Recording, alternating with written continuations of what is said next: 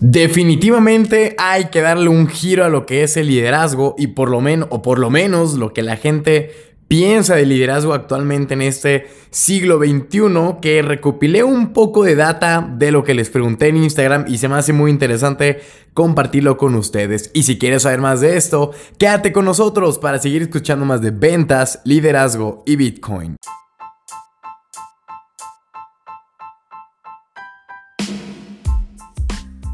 ¿Qué tal, damas y caballeros? Les habla César Oski Cosio desde Guadalajara, Jalisco, México, para platicarles acerca de liderazgo y sobre todo los retos de liderazgo en este siglo XXI. ¿Y por qué? Ahí recientemente les había puesto una encuesta en Instagram, la cual me ayudaron a responder a que decían cuáles creen que son los retos o cómo ven al líder actualmente.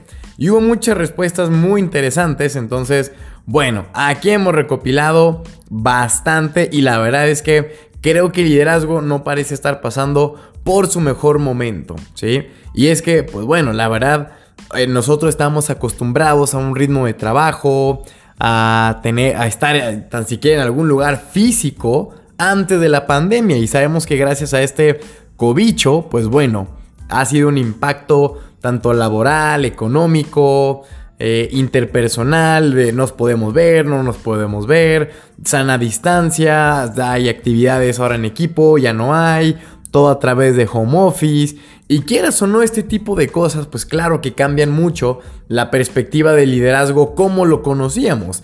Algunos se han visto muy, muy bien beneficiados y otros se han visto pues mal, ¿no? O sea que de plano les ha afectado bastante.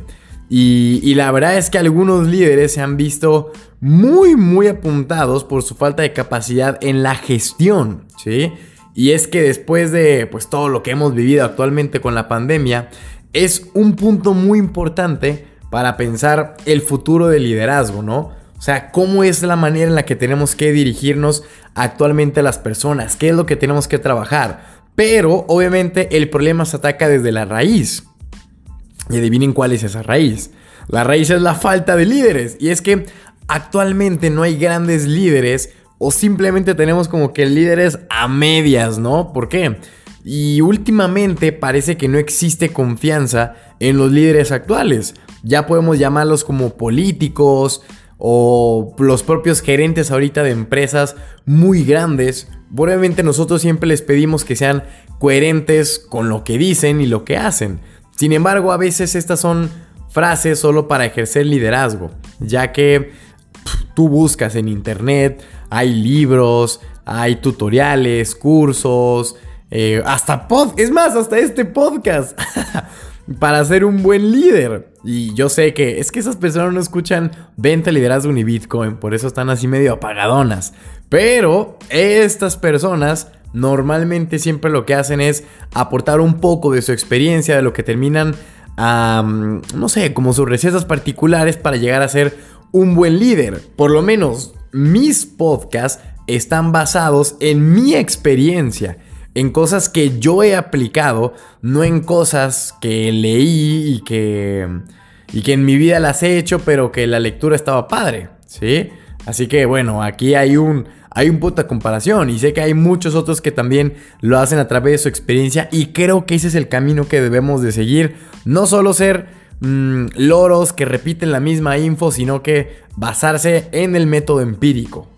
Y es que a veces confundimos mucho con un jefe. A veces piensan que el jefe pues, es jefe porque es líder y la verdad es que no. Actualmente es difícil escuchar, o bueno, yo escucho a mis amigos que trabajan, o sea, en una empresa y dicen que, bueno, es raro escuchar un comentario positivo de un jefe, ¿no? Porque realmente no sirven para la función que ejercen.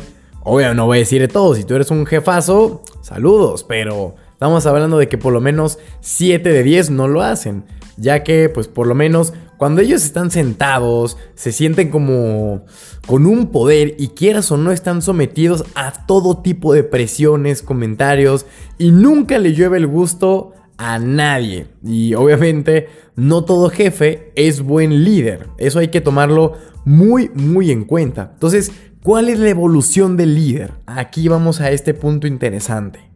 Porque esto fue lo que muchos ya me estaban platicando y digamos que recopilando la data era que la pasión por la figura del líder y por la aplicación de liderazgo realmente ha evolucionado bastante en los últimos años, ¿sí? Casi que conforme ha avanzado la civilización, ha avanzado también el liderazgo. Y es que ahorita, por ejemplo, la gestión elevada lleva un siglo adentrándose en este tipo de relaciones, por ejemplo, entre jefes y empleados, ¿no? Unos que lideran, otros que dirigen, eh, hay unos que siguen, que obedecen, que ejecutan, siempre va a haber de todo, ¿no? Y la relación entre líderes y este tipo de colaboradores se, se, ha hecho pero larguísima. Y en un extremo podemos ver y observar todo lo que se hace, controlar, supervisar tareas y funciones, ¿no? Entonces, todo esto créeme que es indiscutible. Y en el otro lado hay una dirección basada en objetivos, en delegar mmm, sobre la base, digamos, de confianza, ¿no?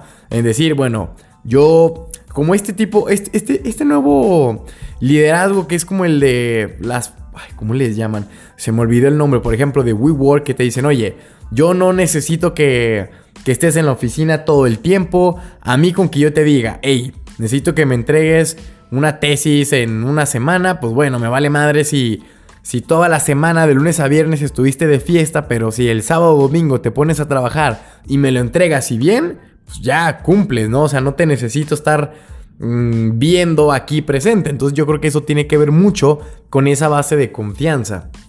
Entonces todo esto créeme que aporta al diálogo entre ambas personas y por este modelo de liderazgo tienen siempre una ocasión de compartir puntos de vista, aunque sean alejados. Y hablo de tanto el jefe como el gestor, el supervisor, el gerente general, que no son los jefes, pero es un diferente liderazgo. ¿sí? Entonces ahora vamos al tercer punto, donde existe un pequeño paradigma entre las relaciones del líder y los colaboradores, ya que por lo menos la proximidad física fortaleció la autoridad del líder. O sea, tú veías y, él era como una, una figura imponente, era alguien al que le dabas como que respeto y ese liderazgo basado en el ejemplo no necesitaba explicaciones, ni matices, ni cuentos raros, sino que sencillamente era retransmitido en directo sin corte alguno, por decirlo así, ¿no? O sea, derechito y, y vámonos. Chango ve, chango hace, ahora sí que en todos los idiomas. Y el líder ocupaba un espacio físico determinado, que, era un más grande, un lugar más eh, cómodo que, que todo el resto. Y esto obviamente era para adueñarse de ese lugar porque se suponía alcanzar, digamos, un anhelo para quien lo lograba. Era el sigue todo el anzuelo para poder tener lo que yo tengo. ¿Sí?